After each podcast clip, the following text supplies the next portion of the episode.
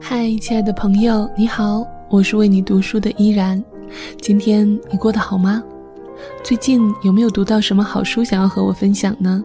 欢迎你留言给我。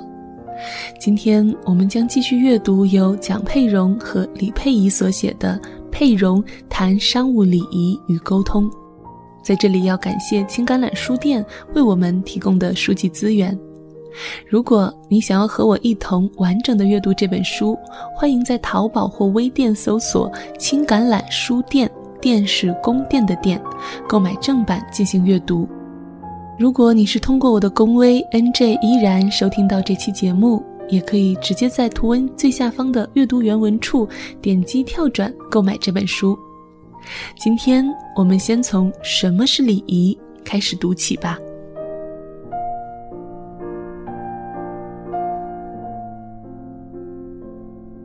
什么是礼仪？我们要看看关于礼仪的几个误区。误区一，这是一套严格的条令，要求人人都去遵守，如此方能做一个文明人。事实上，良好的礼仪是发自内心的，而不是靠外在的条令。我父母从我国台湾移民到加拿大时，对当地的商业环境和规则一无所知。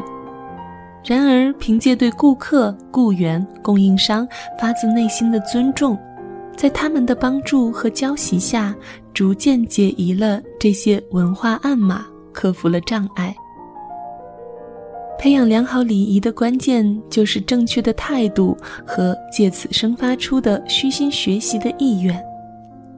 在北京，我也亲眼所见一些农民个体户，虽然教育水平有限，生意起点很低，但是通过他们的诚意真心、辛勤耐劳、谦恭有礼，也慢慢赢得了顾客认可，获得了成功。关于礼仪的误区之二，这是只为财富阶层和知识阶层设计的规矩。事实上，每个人，不管你是首相还是平民，都可以变得体面而彬彬有礼。简尼刘超市连锁成功的故事，是从草根到精英的一个成功案例。简尼和他的员工都来自于河南农村，没有受过任何正式的教育和礼仪课程培训。却以对顾客无所不在的尊重、体贴和真诚，赢得了他们的信任和忠诚。这个世界城市化的脚步非常快，在大城市中居住着来自各阶层、各民族和各文化的人。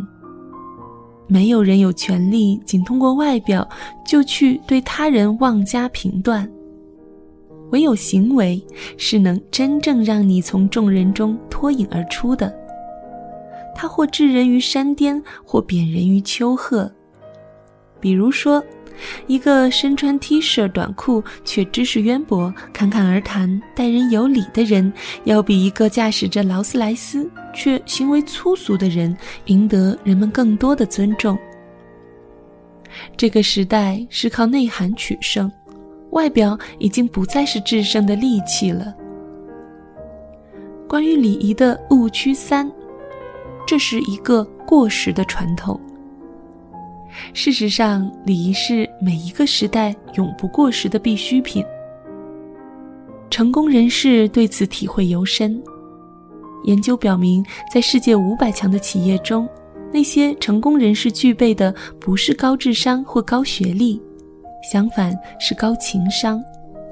良好的礼节能提高我们的情商，能增强我们在所追求的事业上的成功率。我在度新婚蜜月时，有一天，我和先生准备晚上奢侈一下，去一家昂贵的法国餐厅就餐。当时我们两个是刚刚大学毕业、正在热恋的孩子，对美食充满了好奇。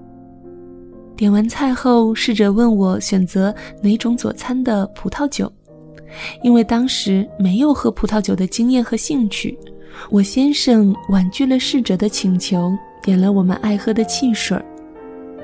侍者立即面露不悦，在那晚余下的时间中，态度冷若冰霜。回头想想，去法国餐厅就餐不喝葡萄酒是多么没文化的表现。我们因此冒犯了那位侍者，但毕竟那时我们还只是大孩子。高档餐厅中，侍者能从酒品中分成，而我们对此毫无贡献，难怪他的服务水平一落千丈。不用说，那顿饭吃得很受罪，侍者的态度使我们自我感觉是二等公民，因此也觉得钱花得不值。接下来的时间就再也不光顾那里了。当我们结婚纪念日五周年时，我在先生不知情的情况下，事先订了一个海边豪华旅店，希望给他一个惊喜。那天晚上，我们同样决定奢侈一番，准备到旅馆最昂贵的餐厅就餐，碰巧同样是家法国餐厅。谁知刚到了门口就被拦住了。因为来此就餐的男士要求穿西装扎领带，但我先生没带领带。然而幸运的是，领班亲切地给我们引位，借给我们一打领带供挑选，解除了我们的尴尬。正是法国大餐的着装礼仪，就是我们这次就餐的意外之得。整个晚上，调酒师耐心地向我们介绍法国饮酒文化。食物与酒搭配的艺术，告诉我们如何选酒。他的热忱和耐心，以及对酒的热爱，感染了我们，使我们想了解的更多。从聊天中，他发现我们是来结婚庆周年的，因此特意请来小提琴手为我们演奏一曲，让我们大为惊喜。我们度过了一个如此美妙的夜晚。之后，我们决定了解更多饮酒的知识，还因此参加了品酒的短期培训。两家餐厅均提供了高价位同级别的法国餐，侍者们的服务礼仪也无可挑剔。然而，第一位侍者的势力把我们隔离到法国餐以及法国葡萄酒文化之外。而第二位侍者的热情和体贴，让我们喜欢上了法国饮食，成为了葡萄酒的爱好者。那位热心的调酒师帮助我们从热爱苏打饮料的大孩子，欣然成为了沉浸在葡萄酒博大世界里的成人。一个成功的商人，通过对自己产品的热爱、服务的热情，总为顾客着想。尽全力来培养和顾客之间的关系，一次就能把生客变成回头客。看似自相矛盾的结果就是，当一个人不再着眼于眼前的利益和个人得失，而是将关注点放在他的顾客或服务对象的需求时，才能赢得对方的心，获得更大的利润。双赢。既是共赢，这是一个永不过时的法则。关于礼仪的误区之四，这是阿谀奉承的，如同误区三中对礼仪过时的误解一样，礼仪与阿谀奉承同样毫不相干。礼仪并不因对象的不同而有所区别，它不会因为对方是王子贵族还是乞丐百姓。而变化礼仪的成色。不可否认，在一些商店或饭店，服务人员会根据顾客的穿着、身份而变化不同的态度。对于他们所认为的有钱有权的阶层，他们会笑脸相迎；而对于他们所认为的无钱无势阶层，他们会满脸不屑。所谓“只敬罗衫，不敬人”。在降低自己品味的同时，不知流失了多少生意。在如今竞争激烈的商业战场上，我想不会有很多人还以上述态度来对待周遭的人事，因为你不知道对方是否会在将来成为你的顾客或贵人。事实上，无论阿谀奉承还是傲慢不屑，两个极端都是与君子背道而驰的。君子不管处于社会的哪个阶层，都是优雅谦逊的，都是众所欢迎的。那么，礼节的实质或者关键是什么呢？是否就意味着要知道西餐中如何使用刀叉，或者在用中餐时如何安排主宾位置？事实上，良好的礼仪并不是繁文缛节，它不会规定你什么该做和什么不该做。下面我所提出的三个要点，希望可以帮助你真正把握礼仪的实质所在。一、礼仪中的黄金法则。待人如己。孔子曰：“己所不欲，勿施于人。”而这点恰恰是常常为人所忽略的。西方也有一句类似的话，圣经中说：“你们愿意人怎样待你们，你们也要怎样待人。”这被称为是人际关系的第一条黄金法则，也是礼仪的基本宗旨。二，礼仪中非常必要的两个素质：宽厚与敬重。英文中的宽厚源于词根恩典，意思是给予对方原本不配得到的恩赐。比如，因要拜访一位很难约到的客人，因此我总是和这位客人的秘书预约时间。后来，我以为自己都是这位秘书的熟客了。但实际上，他总是记不住我的名字。我理解为可能是他记忆力不太好，因此并没有生气，反而和他聊天，最后成了很好的朋友。后来他推荐我去参加一个他老板会出现的展览会，最终我接到了这个生意。所以，当对方冒犯你时，你却以宽容来回应他。那么，他可能会成为你很好的帮助者。敬重呢，就是以人为先，站在他人的角度来考虑问题，将他人的需求放在首位。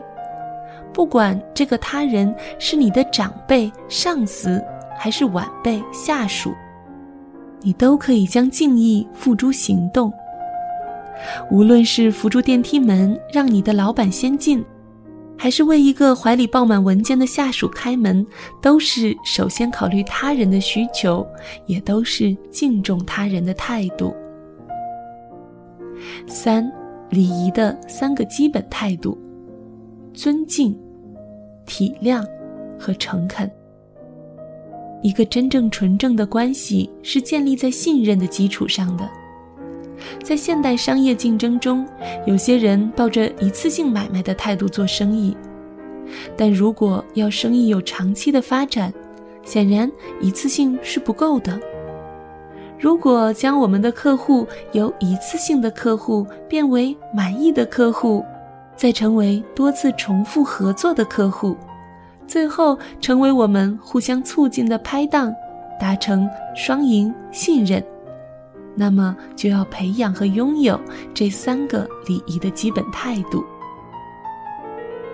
当我父亲在加拿大开蔬果进口贸易时，他的一位来自超市连锁店的批发商病倒了，西医治不了他的病，他不得不病退回家。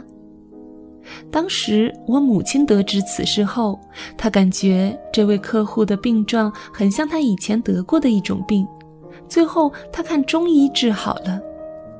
于是他找到那位中医，向他要来药方，每天亲自煎药给这位客户送去，并指导他服药方法。看他服完药后，才放心离去。因同情他是单身汉，无人照顾，当他卧床不起时，还亲自送饭过去。一个月后，这位客户完全康复了。又到了另一家连锁店工作，他成了我们家里的常客。二十年来，他一直从我父母这里批发商品，他成了我父亲的合作伙伴和朋友，给了我父亲许多生意上的指导和帮助，告诉他商务经营的秘诀，还将来自其他国家和地区的出口商介绍给我父亲认识。如今，他的业务范围已从中国台湾扩展到整个亚洲、南美和欧洲。在我父母的头脑里，没有客户、雇员或者供应商等人为划分的界限，通通视之为长期的搭档、伙伴，而且毫不执着于短期利益。这种经商模式换来的结果是，每一个雇员。只要他通过我父母严格的能力和性格的考核标准，就成为了终身雇员。在加拿大，债务人还债时可以抵消十分之一的债款，这已经是商业惯例。但我父母的顾客几十年如一日的每年百分之百偿还欠款，从不拖欠，这在商学院的案例研究教学中是闻所未闻的。也为将商业礼仪植根于心，并上升到价值观水平，才称得上成功的商业模式，做了一个很好的注解。尽管我父母对客户的挑选非常挑剔，但一旦和他们开始合作，就视之为互信互利的商业合伙人，指导他们如何更好地开展业务。逐渐的，他们成为了我们家的家庭朋友。因此，我有了许多的叔叔阿姨，他们有时还向我咨询孩子的学习问题。尽管竞争者以降价为诱饵争取他们，这些客户却始终保持对我父母的忠诚。我还记得，我父亲刚开始做生意是我上高中的时候，那时的规模只是温哥华农贸市场附近的一个小型蔬果店。如今呢，已是每年数千万美元生意往来的大型业务。我亲眼见证了他们成功的故事。他们始终如一的将商业礼仪作为生意的规范，这就是他们成功的关键。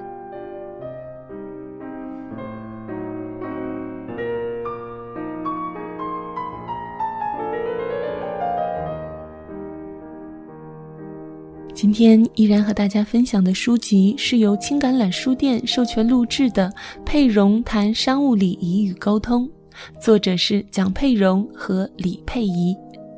如果你听完感觉有所收获，欢迎你在节目下方留言。